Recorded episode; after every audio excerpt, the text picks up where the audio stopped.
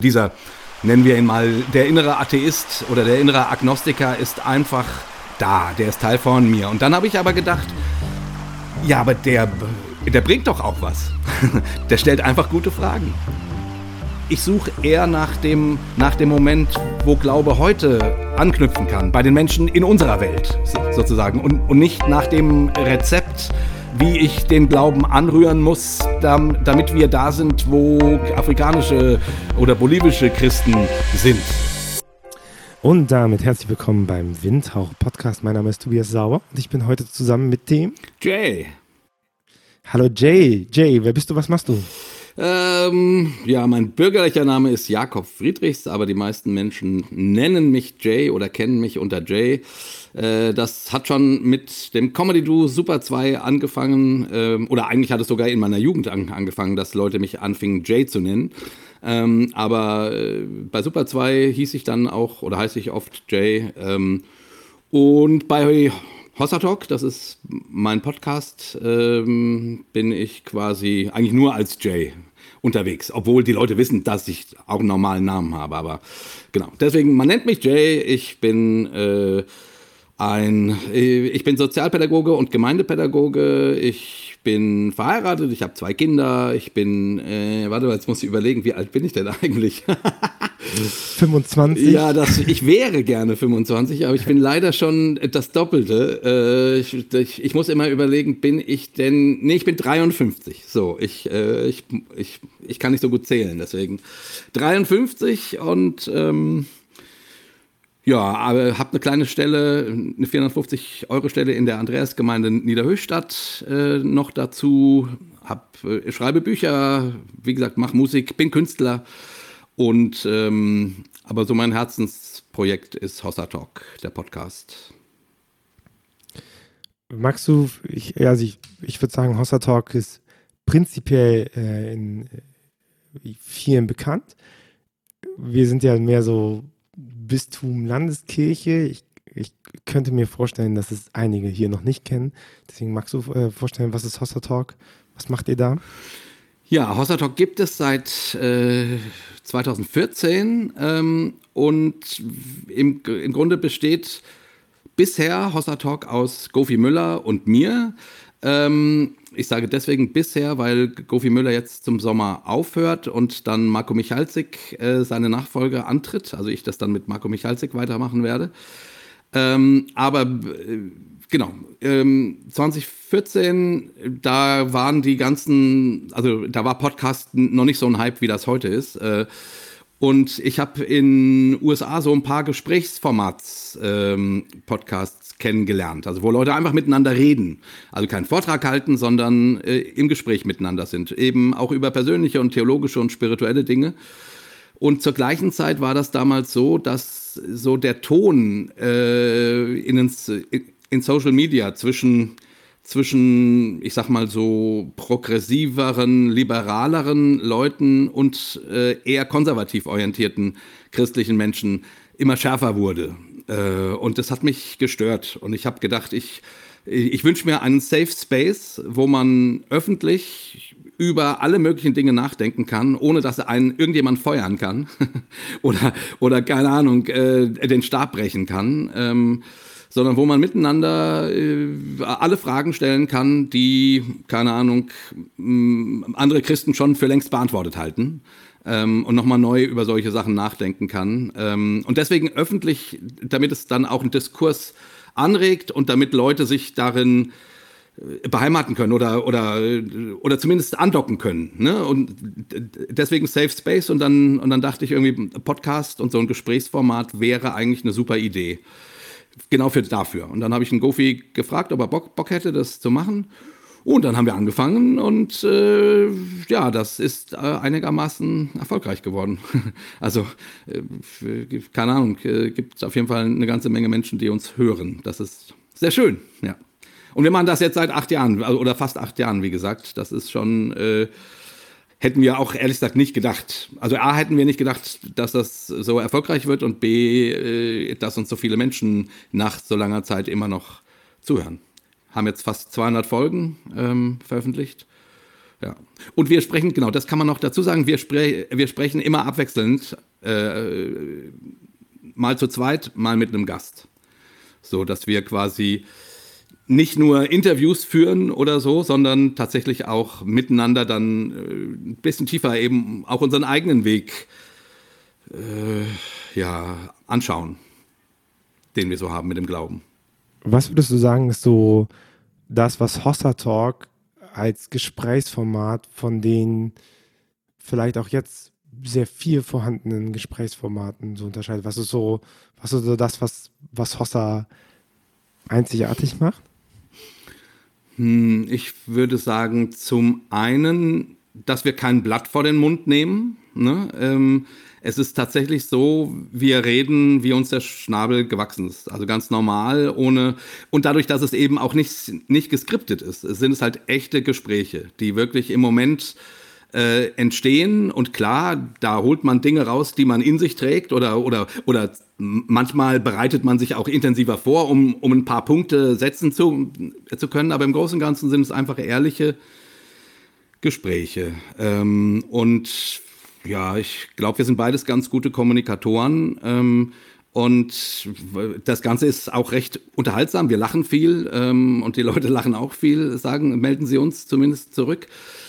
Und es ist trotzdem eben sehr tief. Und es ist sehr tief, weil es theologisch versucht, Dingen auf den Grund zu gehen oder, oder sich nicht mit üblichen Antworten einfach, zu, einfach zufrieden zu geben, ähm, keine Ahnung, jetzt nicht, also und, äh, äh, und es ist von Anfang an klar, äh, es muss nicht die dogmatisch richtige Antwort dabei rauskommen. Ganz oft kommt überhaupt keine Antwort raus, sondern es entstehen noch viel mehr Fragen. Aber das finden wir gut, das finden wir spannend, weil wir grundsätzlich eigentlich, also mir geht's so, ich finde grundsätzlich Fragen oft spannender als Antworten, weil Fragen in dir äh, arbeiten und du, du darüber weiter nachdenkst. Mit, mit Antworten sagst du, okay, jetzt, ja, alles klar, so ist es anscheinend äh, und lebst so weiter. Ja, und dann äh, würde ich sagen, äh, haben wir die, genau, und also eine inhaltliche Tiefe und eine persönliche Dichte. Also es ist einfach auch sehr persönlich. Wir erzählen durchaus eine ganze Menge aus unserem eigenen Leben dabei. Also Unterhaltung, äh, weites, tiefes Fragen und äh, verknüpft mit persönlichen, nicht Anekdoten, sondern einfach mit unserem Leben. Das scheint zu funktionieren. Ihr seid ja November 2014 so herum gestartet und ähm, das war zu einer Zeit, wo es noch nicht viel im deutschsprachigen digitalen Kirchenangebot so gibt, auch auf freikirchlicher äh, Seite nicht so viel, wo ihr ja mehr beheimatet seid, ne? Hm, ich habe das Gefühl, ich habe euch ziemlich früh angefangen zu folgen und bestimmt drei, vier Jahre regelmäßig gehört. Ähm, dann, ich hatte das Gefühl, einige waren ganz schön enttäuscht, dass jetzt, dass ein christlicher Podcast kam und dass ihr dann nicht so in Anführungszeichen fromm seid, wie man das eigentlich vielleicht aus eurer ursprünglichen Genese, woher ihr kommt, so erwartet, ne? Und dass ihr, äh, äh also ich, ich, ähm, ihr hattet, äh, ich, ich weiß noch, ihr hattet recht relativ viel Fanpost und äh, dann entsprechend auch die Leute eingeladen. Ähm, dass man darüber reden, was für mich äh, tatsächlich äh, sehr bereichernd war, weil diese, diese Form von Theologie mir als katholischer Theologe oder als, als bistümlicher landeskirchlicher Theologe sind mir gewisse Streitigkeiten fremd, also sowas wie Entrückung oder sowas. Ja. Das war mir unbekannt bis dahin. Dann Costa Talk weiß ich, was Entrückung ist. äh, Und hast es hoffentlich oder, auch wieder ganz schnell vergessen. ich, äh, ich warte seitdem ja. äh, immer wieder dran. So, ich werde mein ganzes Leben danach reden, aber so, ne, also ich, oder siehst du das anders? Die Enttäuschung war groß, dass ihr nicht so fromm seid. Ja, ja, genau. Das ist ja klar, weil äh, ich war oder ähm, also nee. Gofi war nun ein sehr bekannter Jugendprediger eine ganze Zeit lang, also bis zu den 2010er Jahren ungefähr, ähm, ist dann da halt ausgestiegen, was natürlich nicht jeder mitkriegt, so. Und ich war oder bin auch einfach sehr bekannt mit Super 2, früher Nimm 2, ähm, Und auch da hat nicht jeder mitbekommen, was man selber für eine theologische Entwicklung gemacht hat, dass man Dinge nochmal neu hinterfragt hat. Also von daher kann ich das auch gut verstehen, dass äh, als wir dann anfingen, äh, als es plötzlich hieß, ja, hier der eine von Super 2 und der Gofi Müller, der Jugendevangelist, die machen einen, einen Podcast miteinander. Podcast, was ist das denn? Na egal, wir hören mal rein dass dann Leute durchaus äh, irritiert waren, eben weil am Ende viele Fragen, also weil wir uns trauen, Fragen unbeantwortet zu lassen oder über Fragen zu reden, ohne sie, ohne den Sack zuzumachen, wie man so schön sagt. Und Beziehungsweise ich würde ich würde sagen, der, eine richtig große Stärke und was ich ganz stark von euch gelernt habe, ist, äh, dass ihr den Zweifel äh, äh, mit reinnehmt, weil also man sagt ja ganz oft, Glaube und Zweifel gehört zusammen aber äh, das ist so ein Lippenbekenntnis, weil Zweifel will niemand hören. Und, und ich, ich glaube, ich habe das von dir, ne? So dieses so, warum schaffen wir es nicht? Also wenn wir in der, wenn wir sagen, Glaube und Zweifel gehört zusammen und dann gucken wir uns unsere Liturgien an, da ist, da ist Glaube drinne, also in Anführungszeichen, da ist das eine Form von Ausdruck von Glaube, die Möglichkeit drinne, aber es ist nirgendwo drinne, dass Zweifel gehegt werden darf und dass jemand sagen darf, und eigentlich wäre das eine sehr katholische Position zu sagen, ich kann das gerade nicht, aber ich lasse mich in ein Ritual fallen. Ne? Genau. So, ich, ich, ich, äh, ich, ich, ich sage, ähm, ich muss das vielleicht auch gerade gar nicht leisten, sondern Gott kann das für mich leisten. Dafür sind Rituale da. Ne? Aber das wird halt nicht gemacht. Ich darf mich nicht hinstellen und sagen, ich zweifle jetzt mal an. Ich kann gerade nicht glauben, dass Christus auferstanden ist für mich. Oder ich kann gerade nicht glauben, äh, dass die Entrückung kommt, also dass ich in den Himmel komme oder dass, äh, dass äh, jemand gestorben ist, dass das einen Sinn hat, vielleicht ist das auch alles sinnlos und so. Und, und das ist schon eine Komponente, die, die ja super stark bei euch am Anfang mit vertreten war, ne? So dieses Zweifeln, Zweifel nicht als Negatives, was überwunden werden muss, sondern Zweifel als Zustand, der ganz normal ist für Glauben. Ganz genau. Ganz genau. Also das war auch einer der Gründe, der mir so wichtig war, weil ich einfach merke, ich bin ein Mensch. Äh, also manchmal denke ich, ich, ich, bin, ich bin mehr davon überzeugt, dass es Gott nicht gibt, als, äh, als dass es Gott gibt. Aber ich glaube trotzdem und ich, traue, und ich glaube auch sehr gerne. Ähm, aber wenn du mich jetzt sagen würdest, glaubst du eher, ist es nach dem Tod aus oder es geht weiter? Dann fange ich an zu schwimmen und versuche irgendwie was zu erklären und bla bla bla. Und aber ganz in der Tiefe meines Herzens denke ich, äh, ich bin mal gespannt. Also ich, also ich würde nicht sofort sagen, ja, ja logisch, es geht weiter, natürlich, sondern ich könnte mir gut vorstellen, dass das alles nichts ist und, und so, also dass sich rausstellt, dass das alles irgendwie nette menschliche Konstrukte waren. Und damit kämpfe ich, seit ich Christ geworden bin, quasi mit 14 Jahren. Ähm, mal mehr, mal weniger, aber dann doch lange Zeit sehr, sehr in intensiv. Und ich habe immer genau gedacht, das muss überwunden werden, bis ich irgendwann gedacht habe, äh, nein, es geht nicht. Es, das gehört zu mir, das ist ein Teil meiner Auseinandersetzung mit dem Glauben und ich kann das nicht abstellen. Das geht nicht weg, sozusagen. Also dieser nennen wir ihn mal, der innere Atheist oder der innere Agnostiker ist einfach da, der ist Teil von mir. Und dann habe ich aber gedacht, ja, aber der, der bringt doch auch was. Der stellt einfach gute Fragen. Der stellt gute Fragen, der sorgt dafür, dass man über Dinge noch ein zweites Mal nachdenkt und sich nicht so schnell zu, zufrieden gibt mit irgendeiner Antwort. Und er sorgt dafür, dass man sich nicht zu sicher ist.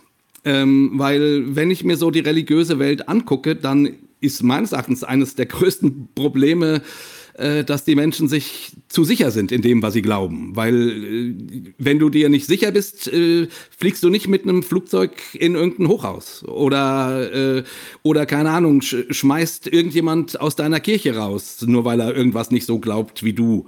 Ne? Das kannst du nur machen, wenn, wenn du dir echt sicher bist, dass das, was du denkst, richtig ist. Oder schließt Leute aus deiner Gemeinschaft aus, ne? Ja, genau. Weil du die Orientierung nicht passt. Hm. Genau, ich zum find, Beispiel. Ich, ich finde da immer sehr bemerkenswert, ähm, äh, Kai Rana hat einen Aufsatz geschrieben, den, der heißt Der bekümmerte Atheismus. Nicht so der geilste Titel, aber äh, was er im Prinzip sagt, ist, dass Atheisten und Christen eigentlich dieselbe Erfahrung teilen, und zwar, dass Gott nicht in dieser Welt ist. Das ist ja die Überzeugung von Transzendenz. Und äh, dass da, dass die Atheisten das interpretieren als nicht existent und die Christen das, ähm, das als Transzendenz eben interpretieren. Weil dieselbe Erfahrung eben ist, Gott ist nicht aus dem Holz dieser Welt geschnitzt. Und ich finde das ähm, so eine wichtige Erkenntnis, weil, weil wir uns viel zu oft denken, wir könnten uns Gott verfügbar machen und wir, wir könnten bestimmen, was Gott ist und, und, und wie Gott zu sein hat. Und dann bauen wir Institutionen, die halt nicht darauf bauen, weiterhin zu hören, was Gott von mir will oder was Gott von uns will, sondern dann bauen wir Institutionen, die versuchen irgendwie einzufrieren und zu sagen, das glauben wir, was Gott will. Genau. Und deswegen hast du das so ja. zu tun. Ne? Und das, das halte ich schon für ein sehr starkes destruktives Element innerhalb von, äh, von verfassten Glauben. Und ich und ich finde, auf der anderen Seite hat es natürlich, hat es natürlich auch, auch seine Berechtigung. Ne? Ich meine, äh, also ich finde, Glaube äh, versucht immer, sich an was festzuhalten, so affirmativ. Und dann äh, gibt es wieder, und so hat auch Jesus agiert, finde ich. Ne? Und dann gibt es wieder diese subversiven Argumente, die oder äh, Dinge, die irgendwie hin, hinterfragen, ob das wirklich so ist. Oder wo, keine Ahnung, wenn Jesus am Sabbat heilt, einfach ein, ein komplettes Konzept provokant auf den Kopf gestellt wird. So. Und ich, genau, und um das nur so, so kurz fertig zu sagen, also für mich war dieser Punkt sehr wichtig, mich mit meinem Zweifel anzufreunden und den eben nicht überwinden zu wollen, sondern zu sagen, nee, das ist ein Teil von mir. Äh, wie gesagt, der, der bringt auch, auch was. Das ist nicht immer leicht, mit dem zu leben. Es ist schöner, wenn man, äh, keine Ahnung, 80 Prozent oder gar 100 Prozent gläubig ist, weil dann äh, weiß der, was Sache ist. Ähm, nur das hat für mich halt nie funktioniert. Also nicht wirklich. Ähm, ähm, und auch die Leute, denen ich zum Teil nachgelaufen bin und gedacht habe, oh, die wissen es aber. Irgendwann stellt sich immer raus, dass die auch nur mit Wasser kochen und im Grunde äh, genau die gleichen Pappnasen sind wie du, die, die können ihren, das, woran sie glauben, nur unter Umständen besser verkaufen. Ähm, ähm, genau. Naja, und, und so war, ist das eben auch immer schon ein großer Teil von Hossa Talk, dass wir unseren Zweifeln ähm, einfach diesen Teil dessen und äh, ich glaube, das hat vielen Leuten aus dem Herzen ge gesprochen, weil sie, zumindest haben wir immer wieder die Rückmeldung bekommen, dass wir Fragen stellen und Dinge anzweifeln, die nicht angezweifelt werden dürfen, wo sie äh, religiös beheimatet sind. Ähm, und ähm, das scheint irgendwie einen Nerv getroffen zu haben. Und da merkt man dann ja wieder, so anstrengend es manchmal ist, und ich finde, äh, ne, man kann das so auf einer intellektuellen Ebene, ja, ja, Zweifel gehören dazu und bla bla bla und so. Aber das hat ja auch eine emotionale Komponente. Gerade für Menschen, die denen plötzlich etwas, was ihnen teuer und wichtig ist im Glauben oder wo, woran sie fest äh, sich dran festgehalten haben, wenn das brüchig wird und sie und die Zweifel daran stärker werden. Ne? Ähm, ähm, dann sind das ja auch sozusagen persönlich nicht unbedingt schöne Momente. Ähm, sondern unter Umständen schwere Zeiten, weil, weil alles ne, wie, wie im Sturm in Bewegung ist. Aber ich finde, das gehört dazu und das äh, macht einen äh, reifer und mündiger, damit nicht ängstlich umzugehen, sondern fröhlich und ähm, im Bewusstsein, dass, dass Gott da nichts dagegen haben kann, weil der hat dich ja schließlich gemacht. Also so wie ja, und ich glaube, es ist auch so viel wichtiger zu verstehen, dass Sachen nicht dadurch geheilt werden, dass man es ignoriert. Als jemand, wie ihr hört, der eine gute Erkältung hat und der denkt, komm, ich gehe weiter ins Büro. Nee, das, so funktioniert das halt nicht, ne? Du, sondern du musst das halt ansprechen, du musst dir klar darüber sein und du musst dich danach wieder ins Bett legen. Und wenn du davon ausgehst, dass Glaube ein Beziehungsgeschehen ist, also der Katechismus der katholischen Kirche, ich zitiere ihn nicht auf, aber da sagt er mal was Schönes. Ist ja, Glaube ist die Antwort des Menschen auf die Selbstmitteilung Gottes. Glaube ist das Beziehungsgeschehen zwischen Mensch und Gott. So, und wenn ich das, wenn ich die Beziehung mal analog ziehe, klar kann ich eine Beziehung zu einem anderen Menschen führen und einfach die ganze Zeit behaupten, dass alles gut ist und dass alles toll ist. Und dann sagt die Person, ah, oh, ich fühle mich aber, ich, ich brauche mal ein bisschen Freiheit und sowas. Und dann kracht auf einmal alles rein, weil du denkst, aber wir sind doch so gut und das muss doch zu zweit und wir müssen doch in einem Haus wohnen und wir müssen doch Kinder haben und so.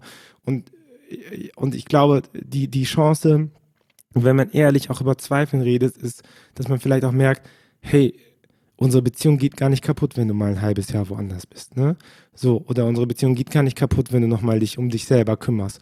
Oder wenn wir mal pausieren oder sowas. Aber unsere Beziehung geht kaputt, wenn wir beide anfangen, an einem Bild festzuhalten, was wir selber nicht mehr erfüllen können.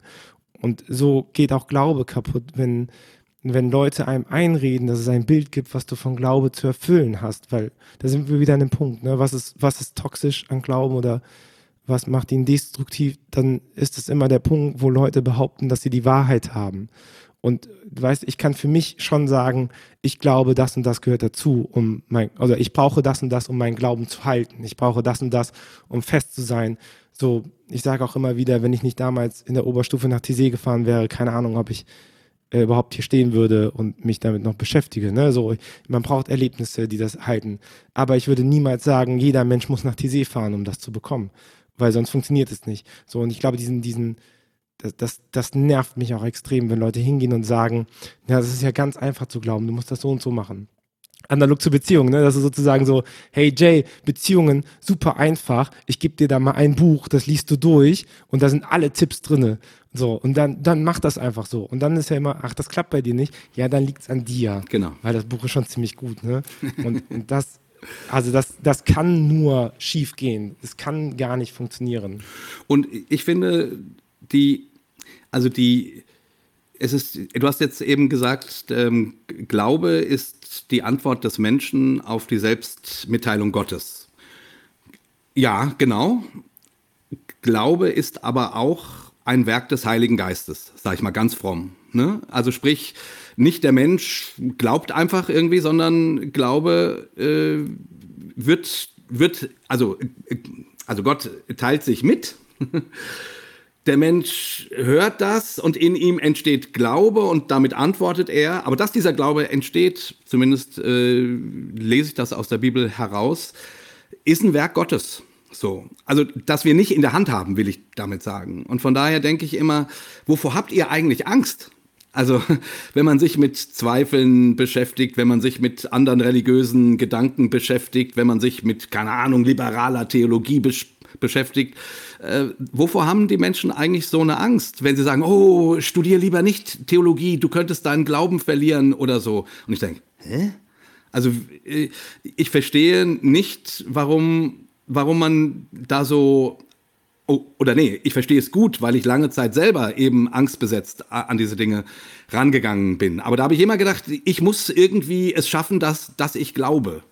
Und seitdem ich tatsächlich mehr vertraue darauf, dass ich nicht tiefer fallen kann als in, als in Gottes Hand, egal wo ich, wo ich hingehe, auch wenn ich mal eine Zeit lang äh, quasi auf Abstand gehe, so, dass, dass Gott mich sucht, dass Gott, ne, das sagt er ja, er lässt die 99 stehen und geht dem einen verlorenen Schaf hinterher. Und ich habe ganz, ganz oft, wenn ich mich verloren gefühlt habe, gesagt, jetzt such mich gefälligst.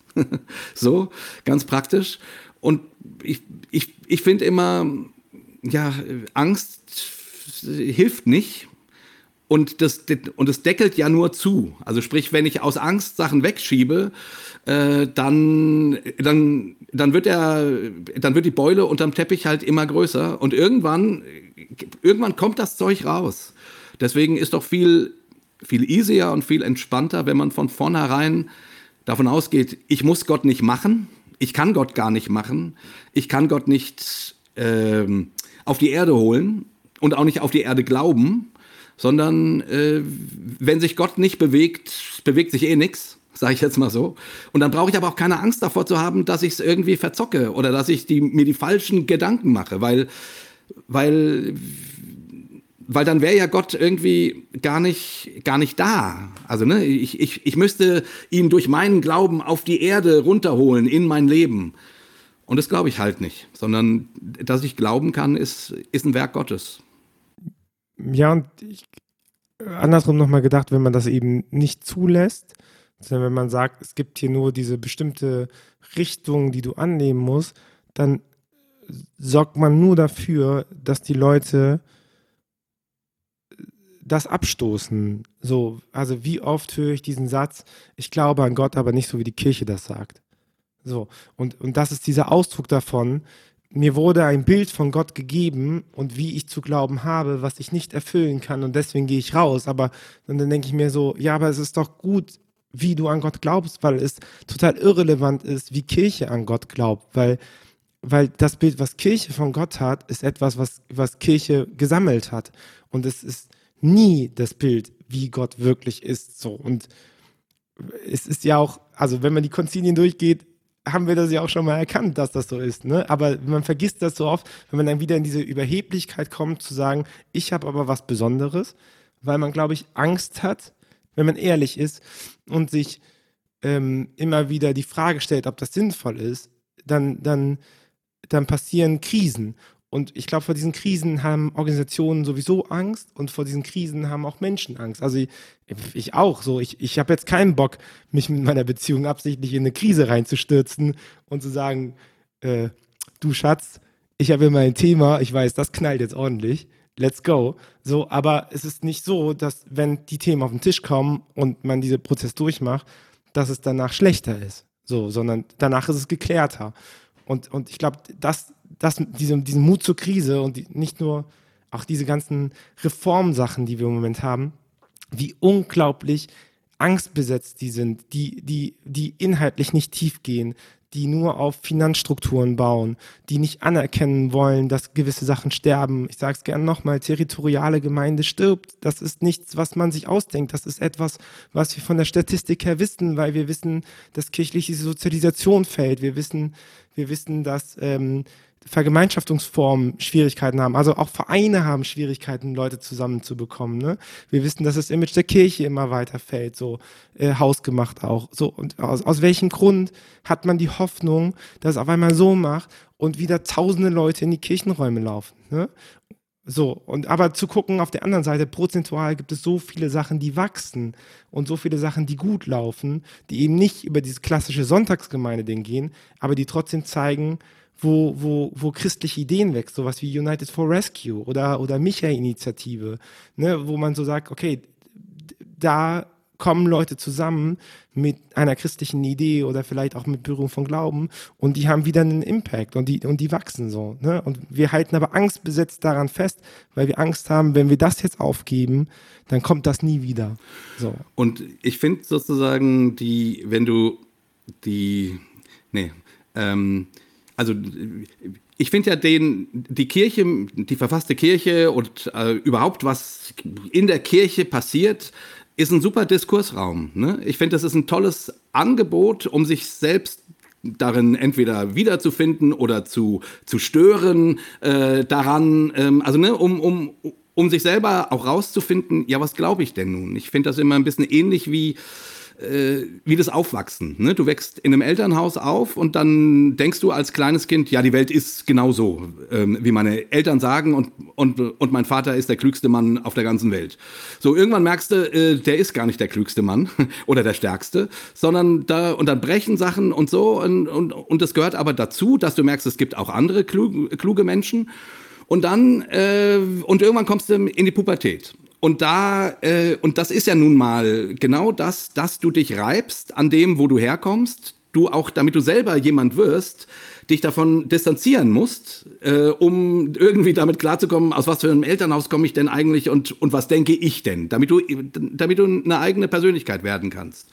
Und dann äh, wirst du hoffentlich erwachsen und wenn es gut läuft, wenn es gut läuft, kommt dann irgendwann der Punkt, wo du äh, nicht mehr mit deinen Eltern streiten musst, so, sondern wo du sagen kannst, ja, okay, das, das, Mann, Mann, da habe ich echt viel Gutes mitbekommen. Ich sehe nicht mehr alles genauso wie meine Eltern, das ist aber auch gar nicht schlimm, ne? Und es ist dann vielleicht so wie bei meiner Tochter und mir, die, die, die, die glaubt nicht mehr, ne? die ist jetzt 21, ähm, weil die sagt, sie, sie hat mit so einem persönlichen Glauben irgendwie, also die kann sich nicht Gott als persönlich vorstellen. So, ne?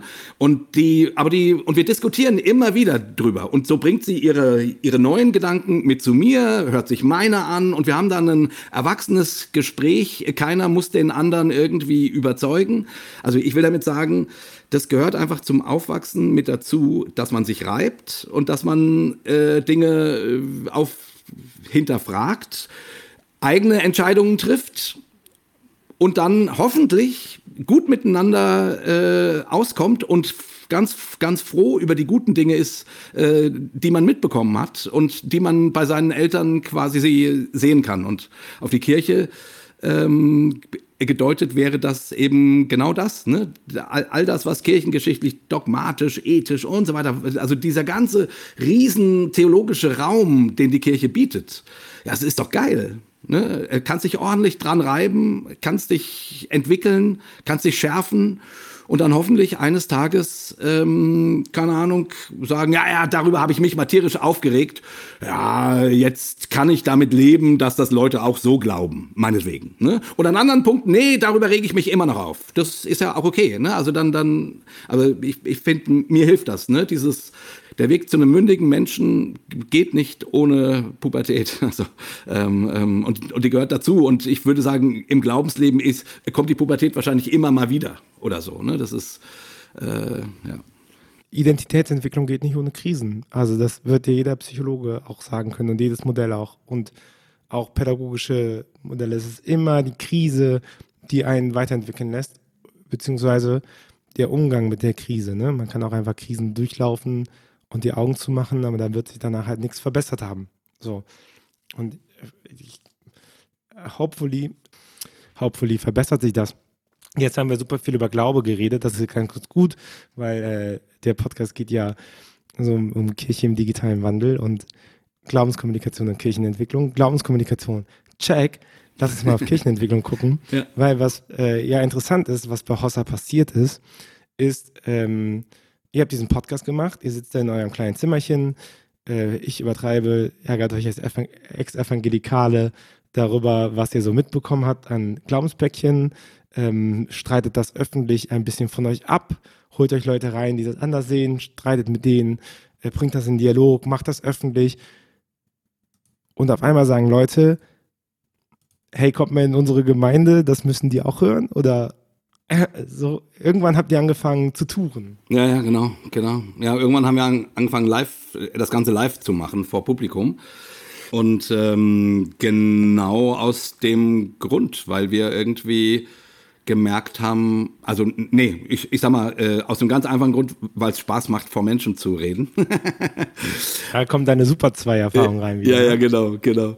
Aber eben auch natürlich, äh, weil uns auch immer wieder Leute rückgemeldet haben und gesagt haben, wo, wo kann ich denn Leute finden, die das so ähnlich sehen wie ihr oder so ähnlich machen wie ihr? Ne? Wir haben dann ja eine, ja eine App ins Netz gestellt, eine Hossatalk-App, über die man sich vernetzen kann und haben angefangen, Regio-Treffen zu, zu machen, so nennen wir das. Also, dass wir nicht nur live irgendwo einen Hossa-Talk machen, sondern dann meinetwegen am nächsten Tag äh, mit Menschen, die das interessiert, äh, uns in einer kleinen Gruppe äh, zusammentreffen, um um A, Vernetzungsarbeit zu machen und B, um den Raum zu geben, ihre Geschichte sozusagen loszuwerden. Na, und das war schon total spannend, weil darauf super viele Leute reagiert haben. Also es sind in Deutschland dann irgendwie, das war mir dann fast ein bisschen unheimlich, äh, mehrere ähm, mehrere Hossatalk-Gruppen entstanden. Also von Leuten, die uns hören, die sich dann einfach treffen ähm, und, äh, und entweder über Dinge reden, die sie interessieren oder manchmal auch über unsere Talks sprechen. Ähm, wir, wir, geben da ja nichts vor. Äh, also so, ne? Ich, ich sag deswegen unheimlich, weil ich nicht damit gerechnet habe und, und weil ich es auch ein bisschen spooky finde, dass Leute sich zusammen äh, hinsetzen und über deinen, äh, sich, sich deinen Talk anhören und dann darüber reden. So. Aber anyway, also es ist genau, also da ist irgendwas passiert. Ähm, genau, wir haben von Anfang an gesagt, dass wir keine Kirche gründen wollen. Das ist, äh, äh da war uns oder ist uns die Verantwortung zu groß. Aber man kann natürlich sagen, da ist irgendwie, da passiert Kirche in, in kleineren, äh, auf, auf kleinerer Ebene. Aber das hat dann auch, dann auch nicht mehr viel mit uns zu tun, außer dass wir vielleicht ein Anstoß dazu waren oder so. Ja, aber also das ist doch schon bemerkenswert zu sagen, also es unterstützt ja die These, die ich hier öfter mal vertrete, ne, dass Kategorialgemeinden ähm, noch Zukunft sind und dass Kirche auch wachsen kann ab dem Moment, wo sie bereit ist, nicht mehr auf den Ort zu gucken, sondern ihre Themen zu spielen.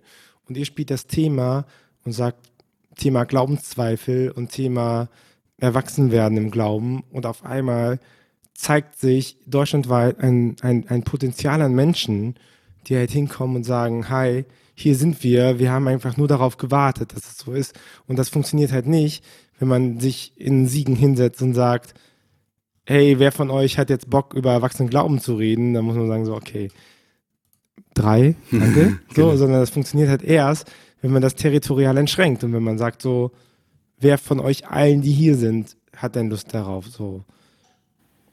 Genau. ich meine, wie viele Regiogruppen habt ihr? Hast du so einen Überblick über die Leute, nee, die sich. Nee, habe ich nicht. Also, ich, äh, wie gesagt, ich habe mich da auch nicht. Also, ich merke immer wieder, es gibt in der, in der, in der Hossa-App immer wieder Anfragen. Gibt es Hossa-Hörer im, im Raum Hildesheim? Gibt es äh, Hossa-Hörer im, im Schwarzwald oder, oder so? Aber ich verfolge das nicht, weil ich. Äh, wie gesagt, ich, wenn Leute das machen, finde ich das super, finde ich das schön, äh, freue ich mich. Aber ich will da nicht zu sehr mit verbandelt sein, weil ich will nicht anfangen, dass wir irgendwann Hossa-Hauskreisleiter schulen äh, oder dass die Leute, also wie gesagt, so Regio-Treffen oder wenn wir live auftreten und dass die dann kommen, keine Ahnung, ich weiß, irgendwann im, in, in, in Nuffringen äh, äh, kam eine Gruppe aus Karlsruhe. Die haben sich zu diesem Treffen auch tatsächlich das erste Mal getroffen. Also die haben sich über die, über die App vernetzt äh, und, und dann war dieser Live-Talk äh, da im Schwarzwald irgendwo ähm, und die äh, und die sagten, oh, da fahren wir jetzt zusammen hin. Und die kamen dann, keine Ahnung, mit, und das war aber, wie gesagt, ein bisschen strange. Da kommt da eine Gruppe von, keine Ahnung, acht, neun oder zehn Leuten äh, und sitzt da und kommt danach, hey, wir sind die Hossa-Gruppe Karlsruhe. Und du denkst so, aha, ja, gut, super nette Leute. Die haben jetzt äh, vor zwei Wochen ähm, äh, einen Live-Talk mit uns dann organisiert. So, die gibt's also immer noch äh, ähm, nach ein paar Jahren. Ähm, und ich habe und wie gesagt, ab und zu gibt's mal einen Mail-Kontakt oder irgendwas, aber ich, ich halte mich da raus, weil ich, äh, ich habe ich sag mal so, also in mir, zwagen, in mir schlagen zwei Seelen. Die eine, die eine denkt, ah, scheiße, äh, man könnte das viel besser äh, ausnutzen. Ähm, sag ich mal so. Oder, man könnte Kinosäle füllen. Genau, man könnte Kinosäle füllen. Wir, wir könnten das Hossa-Imperium, ich meine, wir sprechen ja immer auch quasi ironisch von der Weltherrschaft, die wir anstreben. Ne? Wir, wir, also wir könnten das wirklich, äh, also deutlich mehr lenken, so.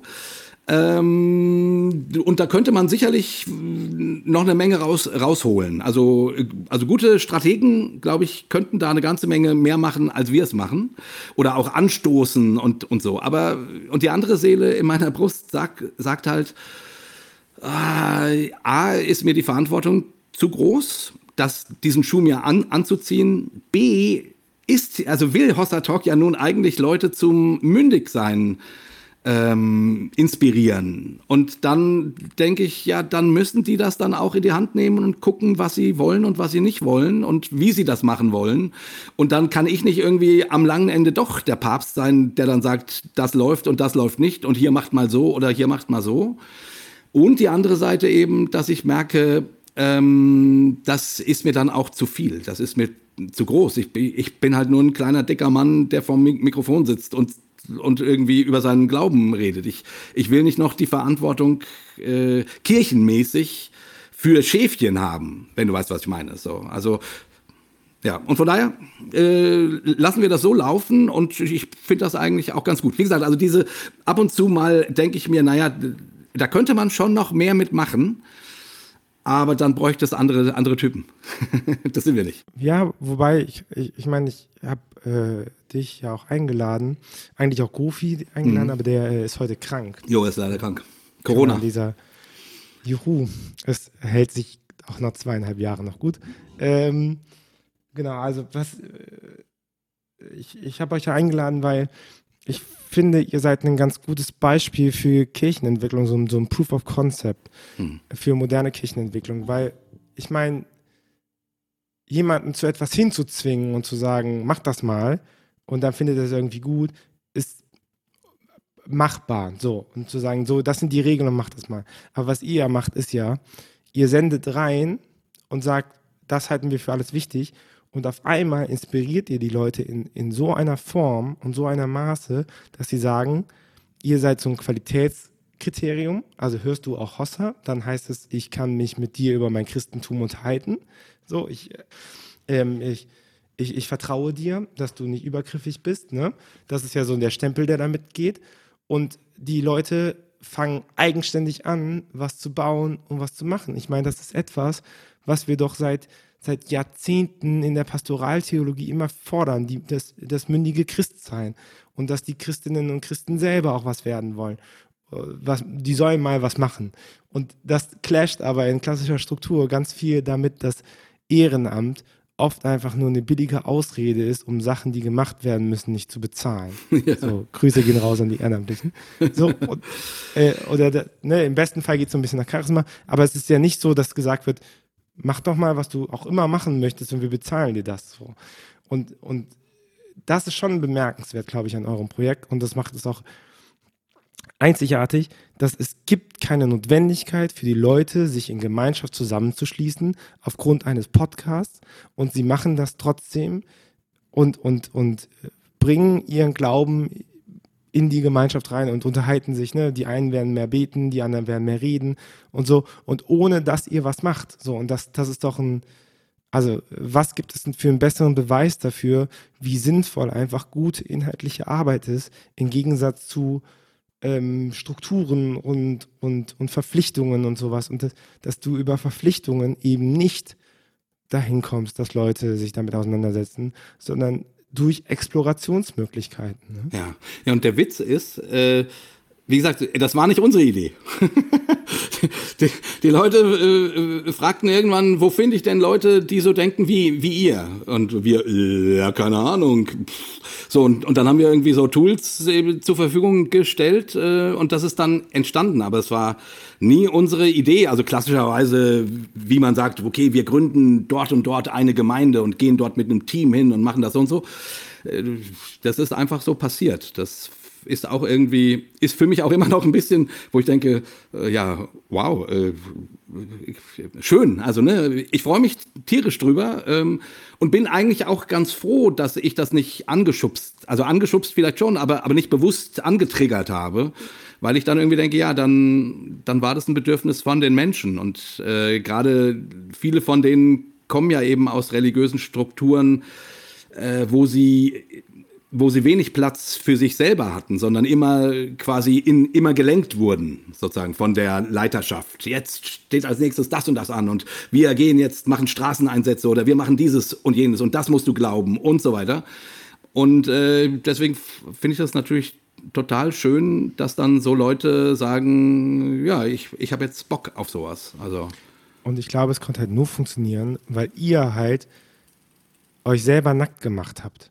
Ne, weil ihr gesagt habt, hier stehe ich mit meinen Glaubenszweifeln, das ist meine familiäre Geschichte, hier habe ich Gottes Abwesenheit erlebt, äh, hier habe ich gemerkt, hey, wenn ich nach dem Evangelisationsauftrag irgendwie mich danach betrinke, ist das jetzt vielleicht nicht so sinnvoll. So, also das sind ja alles so Geschichten, wo man sagt so, okay, die erzählst du jetzt öffentlich, krass, das, weil das knackt schon dein Bild ganz schön an, ne?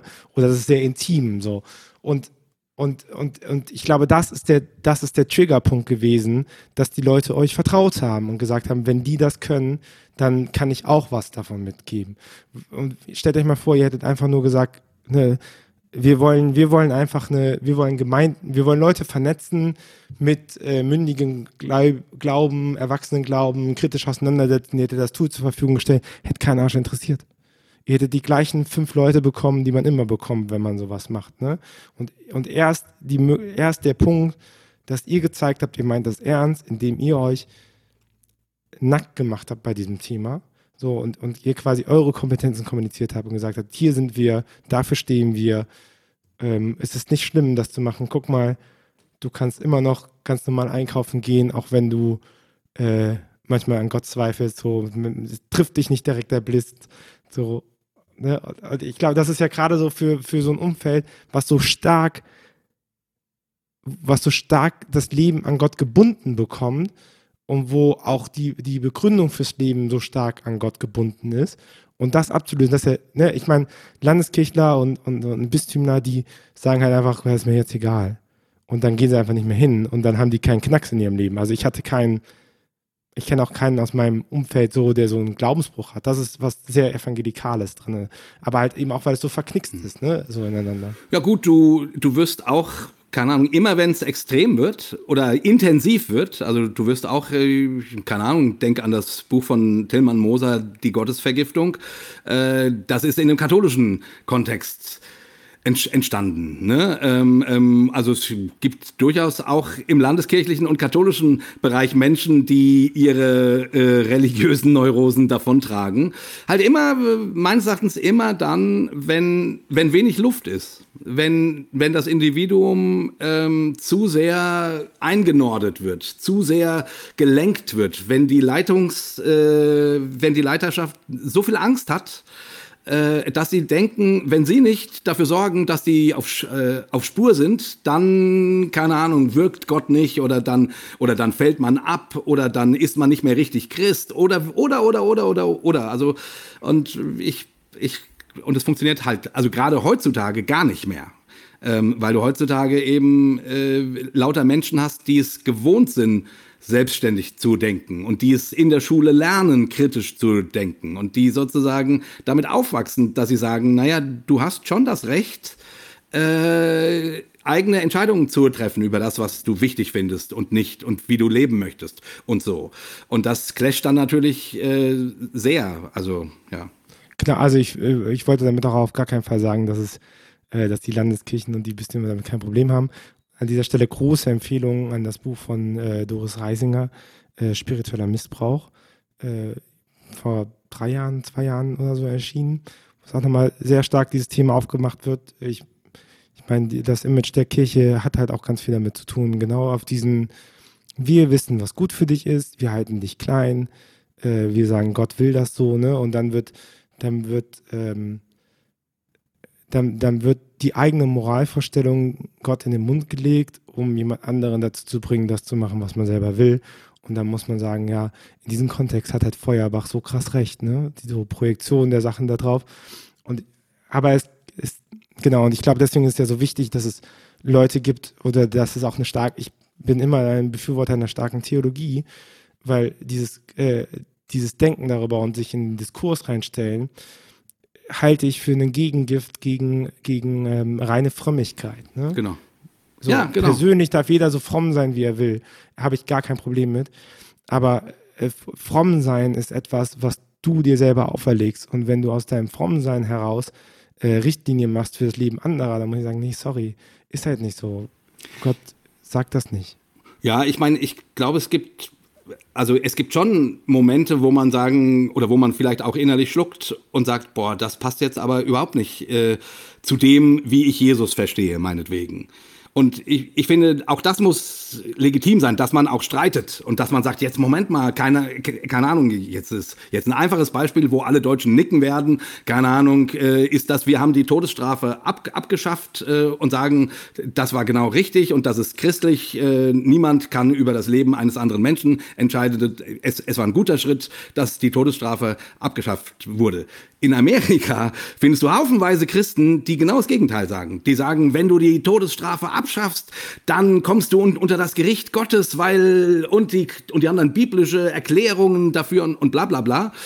Ähm, so, und das können wir zum Beispiel gar nicht verstehen. Oder, oder Waffenbesitz. Ne? Ich meine, meine Güte, ähm, ähm, äh, was machen die da? Aber für die äh, ist das kulturell so. Und, und dann finde ich es schon wichtig, dass man auch in den Streit gehen kann und sagen kann, also sorry, äh, hier bin ich jetzt eigentlich innerlich raus. Ich, ich schmeiß dich nicht unbedingt gleich aus dem Christentum. Ne? Ich feiere immer noch mit dir Abendmahl. Ne? Meinetwegen, gut, du als Katholik hast da, ist das eh ein bisschen eingeschränkter, mit wem du Abendmahl feiern kannst, wenn du es ernst Abend, nimmst. Ich, ich breche ich brech mit jedem das Brot. Ja, ja, ja, ich, ich denke mir. Ich meine nur, wenn du das ernst nimmst, was deine Kirche äh, eigentlich Aber fordert. Aber Eucharistiefeier wird schwierig, ne? Ach so, das, da, da macht ihr einen Unterschied.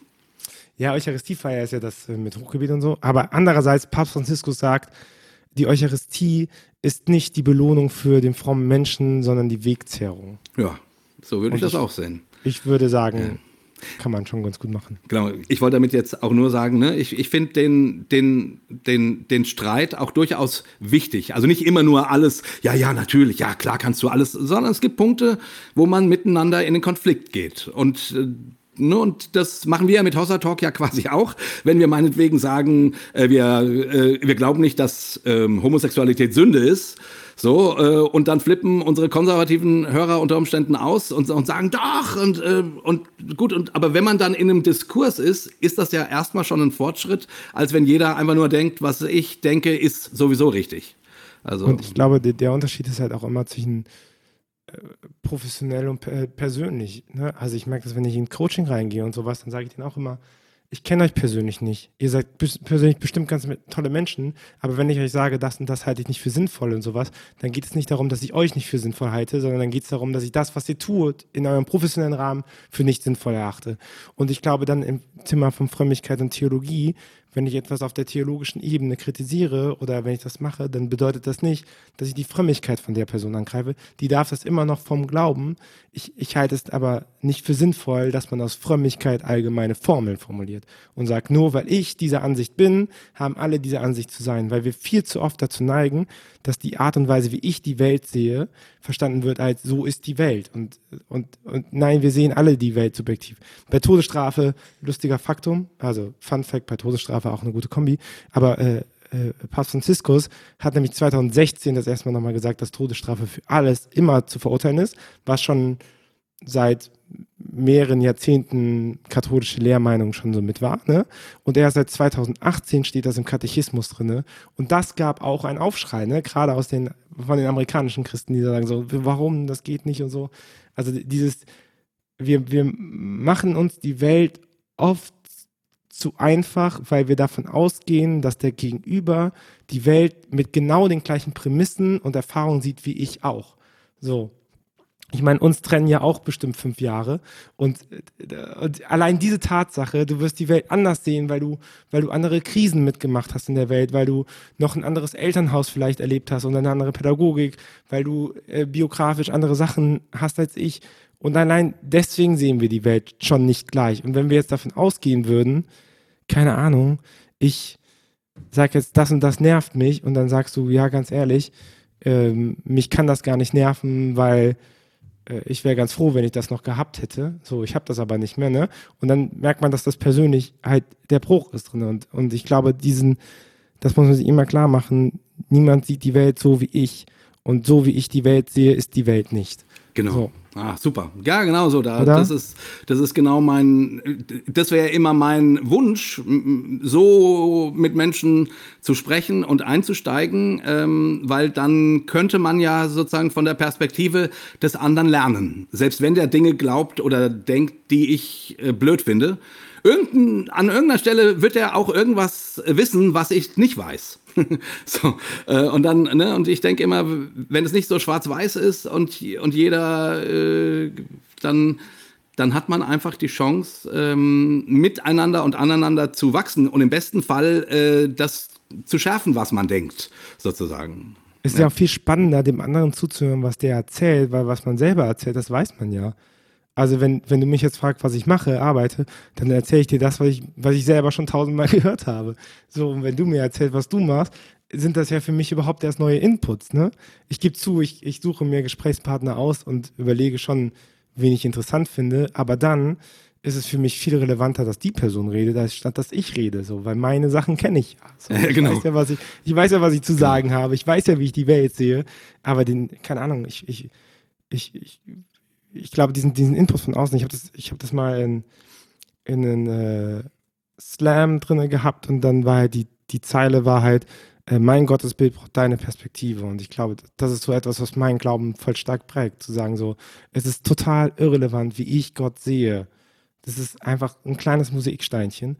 So relevant und wirklich, wirklich wachsen kann das halt erst, wenn, wenn ich es schaffe, dass Leute bereit sind, mir zu erzählen, wie sie Gott sehen. So, weil das das gibt nochmal Boost. Und dann kann ich auch sagen, nee, Quatsch, das, also diesen Part wirklich nicht. Und bei anderen kann ich sagen, ach krass, das ist ein Puzzlestück, was ich vermisst habe und so. Und ich, ich habe das Gefühl, dadurch wird das erst lebendig. Ja. Aber sag mal, äh, wo wir es gerade sozusagen von ähm, territorial und kategorial Gemeinden und so hatten, also von der Frage, wie, äh, ich sag's mal platt, wie könnte das Christentum im Westen überleben? So. Äh, ich merke, es gibt da ja ein ganz anderes Narrativ zu. Ne? Es gibt das Narrativ, äh, ich sag mal so, aus der konservativen Ecke, der evangelikalen Ecke kommt das Narrativ, ähm, dass die Leute nicht mehr in die Kirche gehen, liegt daran, dass die Kirche zu liberal ist. Also, dass sie nicht mehr das eigentliche Wort verkündigt. Und dann wird natürlich gesagt, ja, schaut doch mal nach Afrika oder nach Lateinamerika. Dort wird noch das eigentliche Wort verkündigt, also nicht die intellektuelle Auseinandersetzung mit, sondern klar gesagt, Jesus ist auferstanden, er ist von einer Jungfrau geboren und du und wenn du zu ihm kommst, dann äh, dann wirst du gerettet von deinen Sünden und so weiter. Also ich jetzt einmal nur mal so als äh, als Ding. Äh, und dort wachsen die Kirchen, und es stimmt ja auch, die, die Kirchen in diesen äh, Regionen wachsen, also jetzt die, gerade die katholische und die Pfingstkirche wächst dort äh, sehr intensiv. Ähm, und äh, ich, ich, ich finde da immer, also ich, ich, ich glaube das halt nicht.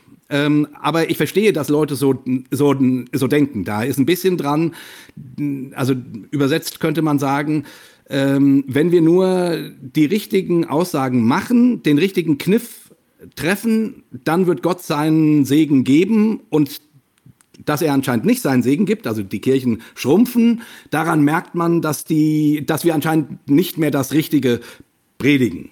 Ähm, was denkst du dazu? Darüber würde ich äh, eigentlich gerne kurz noch mit dir reden, weil ich das ganz spannend finde, diese Auseinandersetzung. Weil ich, ich höre die immer wieder. Also, also Punkt eins würde ich mal das Gottesbild hinterfragen. Also, was ist das Du des oder was? Also, dass wir Gott etwas Gutes tun, damit Gott uns was Gutes tut. Das würde ich schon mal prinzipiell in Frage stellen. Ich würde sagen, also ich bin kein Prozesstheologe, äh, deswegen würde ich sagen, Gott ändert seine Meinung nicht. Gott hat, hat eine Offenbarung und das Ziel Gottes ist, diese Erde wieder in Gerechtigkeit zu bringen, also das Paradies herzustellen. Das ist ja das Versprechen, was wir in der was wir spätestens mit, mit der Sintflutgeschichte bekommen haben. Ne? So, ich werde versuchen, das zu machen. Und was wir mit der Selbstoffenbarung Jesu Christi reinbekommen haben, zu sagen, so, es fängt jetzt an, aber ihr müsst auch was tun. So, das heißt, äh, die, zu sagen, dass es einen strafenden Gott gibt, der sagt, ihr seid nicht so und so und deswegen machen wir das jetzt so und so. Das ist etwas, was eigentlich dem Christentum nicht mehr zu eigen ist. So. Ja, wobei deren, deren Ansicht wäre ja eher ein theologischer Punkt, eher ein theologischer Punkt, dass sie sagen, quasi, die würden genau nicken bei dem, was du gerade sagst und sagst, genau, äh, die Selbstoffenbarung Gottes, die muss wieder also richtig verkündigt werden und nicht so genau. verwässert. Und dann, ähm, und dann muss man ja fragen, wie wissen wir denn davon, was Gott offenbart? So, und Rana sagt, äh, der Mensch hat seinen Ausblick auf das Sein immer nur dadurch, dass er hinnehmende Erkenntnis hat. Und hinnehmende Erkenntnis ist immer subjektiv. All das, was wir von Gott wissen, wissen wir subjektiv. Es gibt keine andere Art und Weise von der Offenbarung zu wissen, außer subjektiv. Nun bin ich halt kein Protestant, deswegen ist Sola Scriptura nicht so meins. So, und ich würde immer die Tradition mit anführen. Und, und die Tradition nicht im Sinne von Rückschau und verklärt, sondern zu sagen, Gottes Geschichte mit uns hat nicht aufgehört. Und deswegen finde ich Heiligen zum Beispiel auch so, eine, so ein wahnsinnig gutes Konstrukt, weil, äh, weil da drin erzählt wird, guck mal, so erzählt Gott die Geschichte weiter mit dem Machen. Und jemand, der denkt, Heilige wären heilig, Gold glänzen, hat noch nie eine Heiligengeschichte gelesen. Vincent von Paul. Vincent von Paul ist ähm, der Begründer der modernen Caritas. Und was hat der gemacht? Der, der hat halt darauf spekuliert, dass er eine tolle Fahrstelle in Paris bekommt und dann richtig viel Geld war. Und dann dachte er so, ja gut, währenddessen kann ich halt so ein bisschen äh, Spielschulden anhäufen. Ich bekomme die halt schon wieder weg. Dann hat er Spielstunden angehäuft. Dann hat er nicht die Fahrstelle bekommen, dachte sich, oh shit, die Gläubige haben ihn gejagt. Er ist geflohen, wurde von Piraten äh, halt Geiseln genommen, musste auf ein Piratenschiff arbeiten, konnte da wieder flohen und wurde dann nachher in Marokko gestrandet, von einem äh, Marokkesen wieder zurückgesprungelt nach nach Paris von einem muslimischen Marokkesen zurückgesprungen nach Paris, wo er dann gesagt hat so, ah, vielleicht fange ich nochmal richtig an. und der gemacht. Oder Teresa von Avila, die hingeht und sagt, ähm, ich brauche meine, meine Bestätigung immer dadurch, dass andere Leute mich gut finden und ich suche das und so. Und auf einmal merkt sie im stillen Kämmerlein, ich genüge und Stille genügt. Und, und das wären Vorbilder im Glauben. Und diese Idee davon, dass Glaube dadurch kommt, dass man etwas annimmt, was andere für einen gegeben hat. Dies funktioniert in keinem Bereich von Persönlichkeit. Äh, in, in, nirgendwo funktioniert das. Das, was du halt machst, sind damit übernommene Identitäten setzen. Also, ne, wenn man Identitätsmodelle was hier nimmt, du, du baust übernommene Identitäten. Das sind Katechismusfrömmigkeiten. Das hat natürlich den großen Vorteil, dass man auf die Frage eine Antwort geben kann. Aber wenn man halt nicht den UCAT durchgearbeitet hat und dann nicht weiß, äh, welche Antworten es alles gibt, dann muss man immer zurückgehen und sagen, hm, mal gucken. So, aber was wir halt wollen, es sind ja mündige Christen, also mit einer erarbeitenden Spiritualität, die jetzt sagen können, ich mache das aus diesen und diesen Gründen. Ich habe meine Vorbilder im Glauben, ich habe vielleicht Erfahrungen gemacht und, und das wird standhaft. Und äh, für mich ist ähm, ein wichtiges Indiz zum Beispiel, wenn du auf die freikirchliche Landschaft schaust. Die haben unglaublich viele Jugendliche, ne? Unglaublich viele Jugendliche. Und danach hört es auf. Und dann bleiben noch ein paar Familien drin. Und wenn ich in mein Umfeld gucke, das ist natürlich äh, n gleich 5 oder so. Ne? Aber wann, wann bricht es? Ab dem Moment, wo Lebensbiografien brechen. Weil das Leben halt nicht gerade ist. So, weil jede Lebensbiografie mal bricht. Und ab dem Moment merken sie, dass diese einfachen Antworten auf komplexe Fragen nicht mehr halten. Weil es ist toll, dass Jesus dich rettet und dich heilt. Aber wenn dein Vater Krebs bekommt, dann hat das nichts damit zu tun, ob du gebetet hast oder nicht. So, und, und ich glaube, diesen, diese einfachen Antworten kannst du nur so lange tragen, wie alles um dich herum entweder hoffnungslos genug ist, so, dass halt, man darf ja nicht vergessen, dass auf dem afrikanischen Kontinent einfach Kirche ganz viele Funktionen von Staat übernimmt. So, weil der Staat es halt nicht macht, ne? Und man, man darf auch gesellschaftliche Entwicklungen nicht vergessen. Also warum sind super viele Leute ins Priesterseminar gegangen? Weil das die Möglichkeit war, ähm, als als äh, ehelos lebender Mann, weil keine Frau wollen, äh, aus. So, deswegen ist man Priester geworden. Ne? Nicht alle, aber es ist schon eine, eine, eine Zahl, die man auch beweisen kann. So. Und das sind so die ganzen Entwicklungen. Und auch, ich glaube, das, das vergessen die Leute immer. Und auch wenn, wenn die Leute, ah, mein Lieblingsbeispiel, dass die immer sagen so, ja, wenigstens das Vaterunser, das müssen die doch kennen. Wenigstens das Vaterunser. Und dann sage ich denen, ja, von mir aus können die auch Harry Potter auswendig lernen. Die können halt immer noch nicht zaubern danach. Weil wir keine Magie haben. Christentum ist nichts Magisches, sondern es wird getragen von der Erfahrung. Und wenn die Leute am Ende ihres Lebens ein Gebet auswendig können, dann liegt es nicht daran, dass sie es auswendig gelernt haben, sondern dass sie es mit in ihrem Leben irgendwann benutzt haben, wo, wo es ihnen geholfen hat. Und, und ich glaube, das ist unser, unser Auftrag, wieder hinzugehen und zu sagen, wo finden wir denn im Leben der Leute statt, sodass sie an uns Halt finden? Also, dass Kirche Halt gibt, dass das Christentum Halt gibt, dass Gott Halt gibt und nicht, dass wir immer wieder was von dem verlangen. Weil ich, ich glaube, wenn jemand auch aus dieser Haltung heraus christlich gläubig ist, dann hat das genügend Herausforderung immer noch. Das ist auch nicht beliebig, ne, das zu tun. So, nee, das nee, hat natürlich nicht. Genau den gleichen Zwang. So, das wird ja, immer so getan, so, ja, und dann ist es auf einmal, ich weiß es noch, äh, bei mir in der Schulzeit hieß es dann noch so Buffet-Religion, wo ich mittlerweile denke, das ist der total bescheuerste Ausdruck überhaupt. So, ja. weil da, wir gehen davon aus, dass Gott irgendwie ähm, mehrere Persönlichkeiten hat oder sowas. Ne? Also es widerspricht eigentlich unserer Glaubensaussage, dass es nur einen Gott gibt und dass der Weg dorthin eben unterschiedlich sein kann. Ja.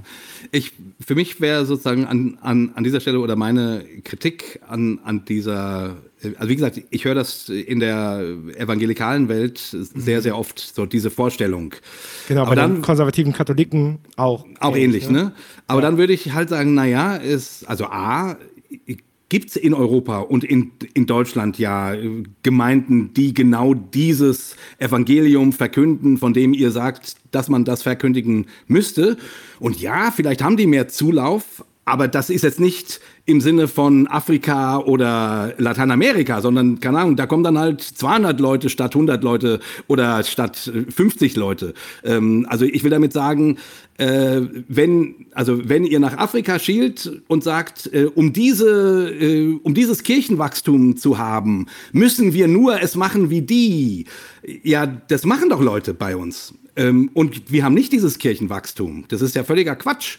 Und dann denke ich eben genau, du hast das angedeutet, äh, es gibt einfach so viel was da ausgelassen wird, die, die gesellschaftliche, philosophische Entwicklung, Welt, also Weltanschauung ähm, von Menschen und gerade in, in, in Europa äh, ähm, ist einfach, also sind wir aufgeklärte und damit auch immer mehr säkularisierte Menschen geworden. Also für die meisten Leute spielt Glaube einfach nicht mehr die Rolle, äh, wie der Glaube das vor 100 Jahren gespielt hat. Und das ist in Afrika und in Lateinamerika grundlegend anders. So, ich vermute, die werden in, keine Ahnung, 50 Jahren an dem gleichen Punkt sein wie wir. Also ich will damit nicht sagen, genauso werden wie wir, äh, weil wir so toll sind, sondern ich, ich glaube zumindest, wenn du einen, einen, einen, eine bestimmte Ent, also Entwicklung gehst, dann kommst du irgendwann da an. Und dann ist halt, und dann ist das mit dem, die Menschen lenken können und äh, die Leute in, an deine Kirche binden können, nicht mehr so einfach, wie das eben, keine Ahnung, vor 100 Jahren oder äh, eben ähm, dort ist.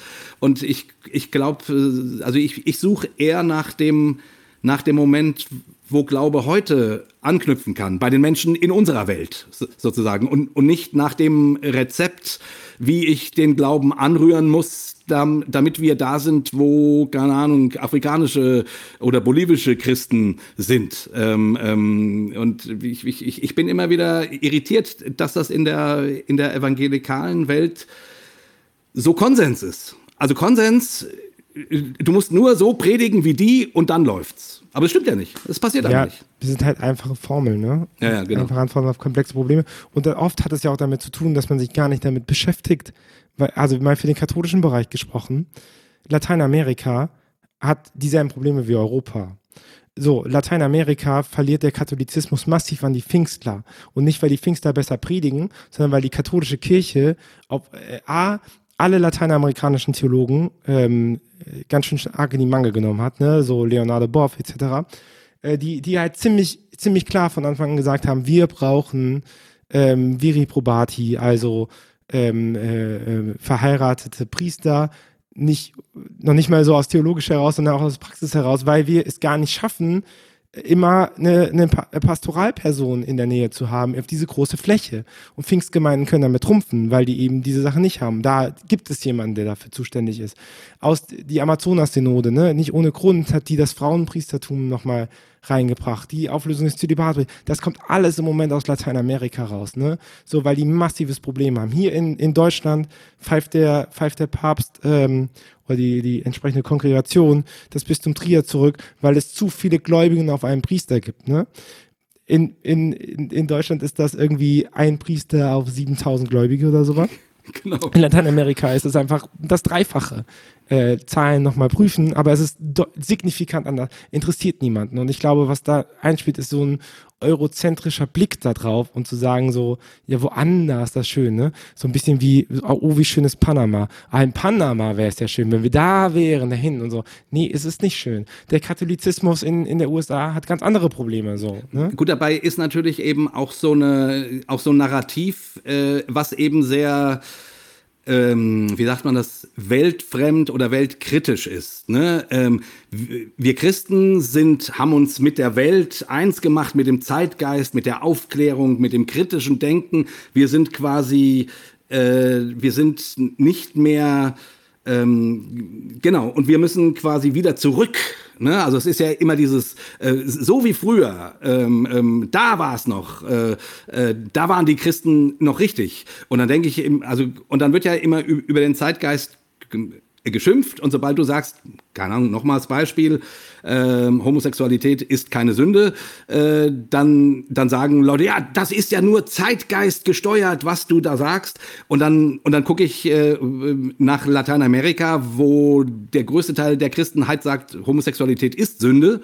Und dann sage ich, ja, und ist dort kein Zeitgeist oder was? Also, was soll das? Also, wie, wie, wie, wie, wie, wie. Zeitverschiebung. Ja, genau. Also, warum, warum ist es bei uns der böse Zeitgeist und dort anscheinend der gute Zeitgeist. Also es ist ja völliger Quatsch, sozusagen diese Verteufelung von en Entwicklungen, von gesellschaftlichen ähm, Ideen sozusagen, ähm, wo man sagt, wir, wenn wir nur wieder von der Verweltlichung ablassen, dann wird Gott wirken. Ich halte das echt einfach für einen großen Trugschluss, weil du dann irgendwann die Leute einfach nicht mehr erreichst, weil du, weil du in Bildern und in Worten sprichst, die nur noch ganz, ganz wenig Leute verstehen. Und du musst meines Erachtens mit den Leuten so über Glauben reden und ins Gespräch kommen, ähm, ja, in der Welt, in der sie sind, sozusagen. Kirche ist halt keine Erziehungsanstalt, ne? Also Kirche hat nicht den Auftrag, Menschen zu was Besserem zu machen. und ich lobe mir deswegen ja die Theologie. Ne? Also katholischerseits wäre die Konstitution der katholischen Kirche ist Lumen Gentium, zweites Vatikanum, und da heißt es, äh, Kirche ist Sakrament und Werkzeug für die Errichtung des Reich Gottes. Und sich das einfach nochmal klar zu machen, der Zweck von Kirche ist zu sagen Sakrament, also zu sagen, dass Gott existiert, dass sie gestiftet ist, okay, das bekommt jemand ganz gut hin aber eben Werkzeug für die Errichtung des Reich Gottes. Der Auftrag von Kirche ist nicht Kirche zu sein. Der Auftrag von Kirche ist nicht Menschen zu besseren Menschen zu machen, sondern der Auftrag von Kirche ist, dass das Reich Gottes kommt, dass, dass sowas wie Gerechtigkeit für alle Menschen herrscht, dass, dass es ein, ein guter, lebenswerter Ort für alle wird. So, und das ist ein horrender Auftrag, den keine Generation von uns alleine schaffen kann. So, und den wir auch, glaube ich, nicht alleine schaffen können, ohne dass wir uns nicht an das höhere Prinzip binden, von, von Liebe und, und Nächstenliebe und, und aufeinander achten. So. Und, und ich glaube, das vergisst man in diesem Klein-Klein immer, weil, weil natürlich möchte ich keine Steuern bezahlen, weil das ist mein Geld, was wegkommt. Aber total sinnvoll ist es, dieses höhere Prinzip halt mitzuhaben. Ne? Und ich finde, was auch mit dieser, also die katholische Kirche hat sich zumindest mal äh, dazu bekannt, dass, dass sie nicht mehr im, im Konstrukt gegen die Welt steht, ähm, also zu sagen, äh, extra Ecclesia nulla salus, außerhalb der Kirche kein Heil, sondern eigentlich sagt sie ja, ähm, dass, dass sie im Dialog mit der Welt steht. Und, und dafür ist bezeichnend, äh, Gaudium et Spes 1, sorry, das ist ein Theologentourette, äh, Pastoralkonstitution, aber dieser erste Satz davon, der ist so wunderschön, weil der heißt, Freude und Hoffnung, Trauer und Angst der Menschen von heute, besonders der Armen und Bedrängten aller Zeit, sind auch Freude und Hoffnung, Trauer und Angst der Jünger Christi. Und es gibt nichts wahrhaft Menschliches, das nicht in ihren Herzen sein Wiederhall fänden. Und dann frage ich mich, wie kann man, wenn man diesen Satz als ersten Satz hinstellt, wirklich auch nur ein Mühe Gedanke davon haben, Leute aus der Gemeinschaft auszuschließen, weil sie nicht die eigenen Moralvorstellungen teilen. So, unabhängig, ob das gut oder schlecht ist. Aber wie kann man, wie kann man, wie kann man denen das verwehren, Teil zu sein? So. Und, ja. und der, der Witz ist ja, finde ich, wenn, wenn du an die, an die Inkarnationslehre denkst, ne? Gott wird Mensch, Gott wird Teil der Welt, Gott wird Welt. Ne? Also es ist ja wirklich nicht nur ähm, quasi ein Gott kommt aus dem Himmel, sondern ähm, ein Gott wird als Baby geboren, als richtiger, echter Teil der Welt. Also, äh, ja, wo, wie, also dieser ganze, ähm, dieser ganze Weltdualismus, der Welt nur schlecht denkt, sozusagen, hier, hier das Reich Gottes, dort die böse Welt, ja, die, die, das verkennt doch vollkommen das, was in der Inkarnationslehre, in der Menschwerdung Gottes ausgedrückt ist nämlich dass, dass Verschmelzung stattfindet. Also es geht gar nicht anders. Und, und wir sollen ihm nachfolgen. Also wir, wir, wie, wie soll das denn gehen, äh, wenn wir nicht auch Teil der Welt sind und uns vermischen sozusagen? Also wenn wir uns nicht rausrechnen. So, das, ähm, äh, das irritiert mich oft, dass das so wenig und ähm, dass das so wenig im, im evangelikalen konservativen Bereich so wenig Platz hat, weil ich irgendwie denke, also da sind die Katholiken weiter, definitiv, weil bei euch spielt das in, in der Theologie eine sehr wichtige Rolle. Äh, Im konservativen evangelikalen Bereich spielt das quasi überhaupt keine Rolle. Wir haben aber Gott sei Dank auch eine starke konservative Basis in der katholischen Kirche, die sich damit sehr gut connecten kann. Jetzt hast du natürlich auch so einen progressiven äh, Zeitgeist-Heini vor dir sitzen. So, ja. also, ich, ich glaube, was man auch nochmal sich einfach klar machen, ich habe das hier auch schon öfter mal gesagt, wenn wir davon ausgehen, dass all das, was wir von Gott wissen, daher wissen, dass wir eine Offenbarungsreligion sind. Oh, das habe ich von euch den äh, Gedanken nochmal stärker. Also Christentum ist keine Schriftreligion, sondern eine Offenbarungsreligion. Mhm. Ich danke auch, Talk. äh, wenn wir davon nochmal ausgehen, das ist ja auch Lehrmeinung, so, dann müssen wir jetzt nochmal einfach konstituieren. Wir sind unter 50 Prozent der äh, Kirchenmitglieder im Gegensatz zu den Almen in Deutschland. Also es gibt einfach rein statistisch mehr Wissen über Gott außerhalb als innerhalb der Kirche. So, und wenn wir darum gehen, warum will Kirche wachsen, dann ist das der, das ist der einzige Grund, warum Kirche ein, ein, ein Wachstumszwang hat, weil sie dafür da ist, Reich Gottes aufzubauen und weil mehr von Gott außerhalb erzählt was ist innerhalb. Und ich glaube, die Aufgabe von Kirche ist nicht die davon zu überzeugen, sondern sich überhaupt wieder als Gesprächspartnerin in, in, ins Gespräch zu bringen und, und dass die Leute sagen, hey, ich habe Gott mit die, ich habe Lust mit denen über Gott zu reden. Keiner hat mehr Bock mit Kirche über Gott zu reden. Wenn ich aber irgendwelche Workshops mache oder Seminare oder sowas und mit denen mache, das, das sprudelt aus Jugendlichen raus. So, als ob die nur darauf gewartet haben, dass jemand mal mit ihnen darüber redet. Aber die machen das nicht mehr in kirchlichen Institutionen, aber auch noch, aber schon seit Ewigkeiten nicht mehr. Nur bis jetzt haben wir das immer noch überdecken können im Sinne von, ja, die kommen ja eh und dann geht das schon. So, aber die, die kommen jetzt auch nicht mehr. Langsam nicht mehr. Und ich glaube, das muss, also für Zukunft von Kirche ist genau das der wichtige Punkt. Wenn die Leute aufhören, mit uns über Gott zu sprechen, dann werden wir blutleer, weil wir nichts mehr über Gott erfahren, außer unsere eigenen Gedanken. Das heißt, wir, wir, wir, wir machen die Erfahrung von Gott ähm, total eng, weil wir sie nur auf den Leuten, die da sind, basieren lassen. Und das ist ein bisschen traurig. Ganz genau. Ich meine, äh, ich glaube, das war Paul Zulehner, der mal gesagt hat, ähm, äh, die, ihr seid das Salz der Welt, ähm, ne, sagt Jesus ja. Also den Satz hat er zitiert und dann gesagt, naja, äh, wenn, wenn es zu viel Salz gibt, ist die Suppe auch scheiße. also, also, also ich fand den Gedanken irgendwie schön, weil er es gegen den Strich gebürstet hat. Also quasi die Vorstellung, wenn alles nur noch christlich ist, äh, dann ist unter Umständen die Suppe auch versalzen. Ähm, weil dann eben, genau, in deinen Worten jetzt auch überhaupt keine anderen Impulse mehr von außen kommen, sondern alles nur noch sich im, im, im eigenen Saft schmort, sozusagen. Und die Errichtung ähm, des Reich Gottes braucht nicht Christen zwangsläufig. Also, ne, das ist ja nicht so, dass da irgendwie jeder kontrolliert. Du willst am Reich Gottes mithalten, du willst die Welt einen schöneren Ort machen. Ja, zeig erstmal deinen Christenausweis. So, zeig erstmal, sonst geht das ja nicht. Ne? So, nee, wie wir, wenn wir davon ausgehen, dass das Universalprinzipien sind und dass wir uns zum Guten hinbewegen, dann bekommt das ein Mensch von alleine hin. Dann hat er das in sich drinne. Das ist ja, du hast es am Anfang gesagt, so Glaube ist etwas, das geschenkt wird und was Geistkraft ist. So, und diese Ansicht würde ich auch haben, dass, dass Menschen diese grundsätzliche Veranlagung zu, zu, zum spirituellen Blick in sich tragen und dass ich deswegen nicht die erst zum Christen machen muss, bevor sie irgendwas Gutes machen dürfen, sondern der Mensch kann von sich aus gut sein. So, und der Mensch ist von sich aus auch gut. Und ich glaube, dieses Abbild Gottes, ne? So, und, und äh, dafür muss ich die nicht erst bekehren, damit er was Gutes macht, sondern ich muss einfach mit denen auf, mich auf den Weg machen. So. Ja. Genau. Und also hier hätte ich tatsächlich dann noch einen protestantischeren Blick sozusagen. Also die Erlösungsbedürftigkeit des Menschen würde ich trotzdem immer noch in den äh, immer noch betonen. Ähm, Sage ich jetzt nur mal so, äh, damit das hier nicht zu katholisch wird. Immerhin bin ich ja der Gast, ja.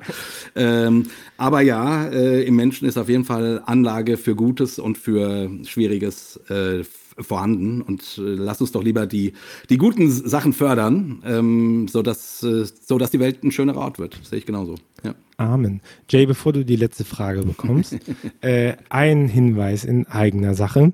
Äh, wenn du, liebe Hörerinnen, liebe Hörer, diesen Podcast magst und unterstützen möchtest, dann kannst du das machen äh, auf steadyhq.com slash windhauch oder auf windhauch.org.jetzt slash support hast du die Möglichkeit, eine Mitgliedschaft abzuschließen. Das wäre schon sehr wichtig, denn wir äh, machen diesen Podcast seit dem 24.12.2020. Unser ein Podcast ist sehr aufwendig, das wird Jay äh, bestätigen können. Das äh, kann man wohl sagen. Äh, es gibt auch eine Podcast-Folge, die wir aufgenommen haben, was wir alles so machen. Also äh, genau, den hier wöchentlich abzuliefern, das ist ein gewisser Aufwand, ähm, den wir irgendwie in Zukunft refinanziert bekommen müssen. Deswegen, äh, wenn du supportest, wir kümmern uns natürlich auch um Werbung und um äh, anderen Support, so keine Frage, das hängt nicht an dir und dieser Podcast bleibt auch kostenlos. Mach dir darüber keinen Stress, wenn du kein Geld hast, gib kein Geld. Wenn du aber sagst, hey, die 2,50 Euro, 3 Euro im Monat, die kann ich mir leisten, ähm, dann würden wir uns sehr freuen, wenn du eine Mitgliedschaft abschließt. Ähm, dafür kriegst du auch ein kleines Goodie, denn ähm, für all unsere Mitglieder gibt es immer am Donnerstagmorgen zur Podcast-Folge auch eine Zusammenfassung mit den wichtigen Thesen aus dem Podcast heraus, so dass du das nachlesen kannst. Was hat der Jay nochmal zum Glauben gesagt und welche evangelikale Frage brannte ihn auf der Seele, ähm, so dass du nach und nach auch den Zugriff auf allen anderen äh, Folgen hast und so ein kleines Archiv zum Nachlesen hast an den, an den Thesen und Inhalten, die ähm, drin vorkommen. Deswegen, das würde uns sehr freuen und sehr helfen. Mm, und genau, ansonsten empfehlen wir uns gerne weiter. Bewerte diese Folge. All das hilft, diesen Podcast zu unterstützen und weiter am Leben zu lassen. Jay, letzte Frage. Äh, was wünschst du dir von für eine Kirche der Zukunft?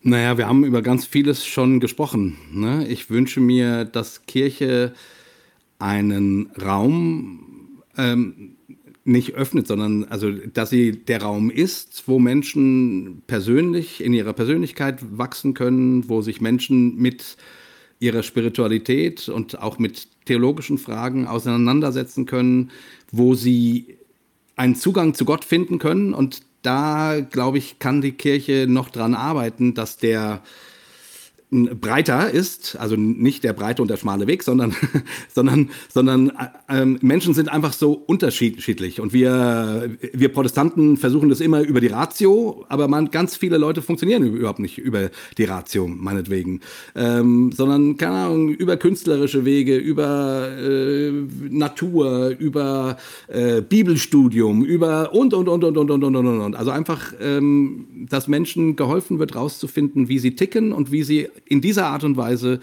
einen Zugang zum Heiligen, zum Göttlichen finden können. Und dann, ähm, dass das eine fröhliche Gemeinschaft ist, die miteinander wirklich die Welt schöner macht. Du hast das vorhin eigentlich sehr schön ausgedrückt, sodass die Welt was davon hat.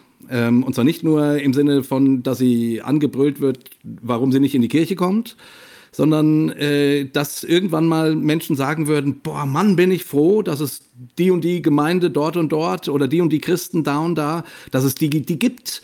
Sonst wäre das und das nicht passiert, sonst hätten wir die und die Entwicklung nicht und so weiter und so fort. Also dass man irgendwann nicht mehr so äh, nur kirchenkritisch denkt, was man heutzutage ja tut. Ne? Ähm, du hast es auch gesagt, ne? man hört das Wort äh, evangelisch oder katholisch oder so und, und winkt ab, sondern dass man sagt, boah, ich bin echt froh, dass die, dass die da sind. Ne? Ich, ich gehe da vielleicht gar nicht selber hin, aber ich finde, die machen echt wichtige Dinge. So, das wäre für mich ähm, kurz zusammengefasst das, was ich mir für die, für die Kirche, egal welcher Couleur, wünschen würde, dass das da passiert. Und das passiert ja auch schon. Ne? Ähm, aber davon kann es durchaus noch gerne ein bisschen mehr geben. Und dann wünsche ich mir natürlich, dass alle Menschen Hossa Talk hören und wir endlich äh, die Weltherrschaft kriegen, damit alle äh, genauso glauben, wie wir das sagen, dass man das glauben muss. Um jetzt am Schluss nochmal alles nichtig zu machen, sagen, was ich heute gesagt habe. Jay, möchtest du die eine Stunde 20 noch irgendwie revidieren innerhalb von einem Satz? Ja. äh, Jay, danke, danke, dass du genau. da warst und äh, für das schöne, ausführliche Gespräch. Ja, vielen, vielen Dank. Aber ähm, äh, darf ich auch noch kurz ein bisschen Werbung machen? Klar, bitte. Ähm, ich habe ein Buch, Buch geschrieben, das heißt, ist das Gott oder kann das weg?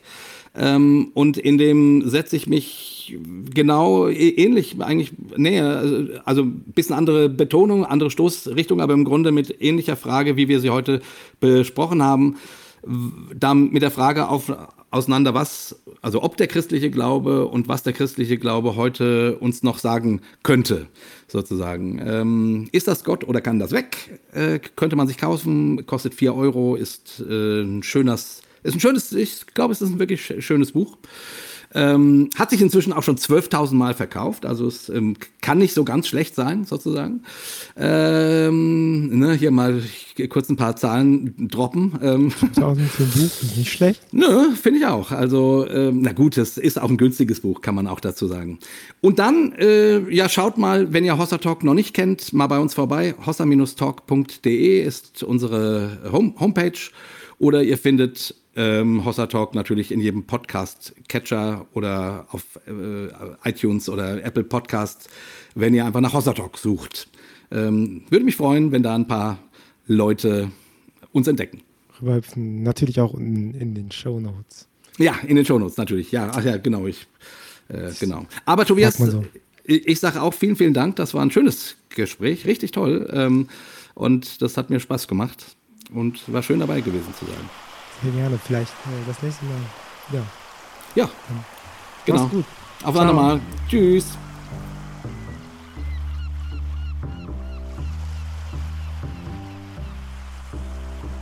Dieser Podcast ist eine Gemeinschaftsproduktion von Ruach Jetzt und der Evangelischen Arbeitsstelle für missionarische Kirchenentwicklung und diakonischen Profilbildung MIDI. Produziert von Ruach Jetzt. Mehr Informationen findest du auf windhauch.ruach.jetzt.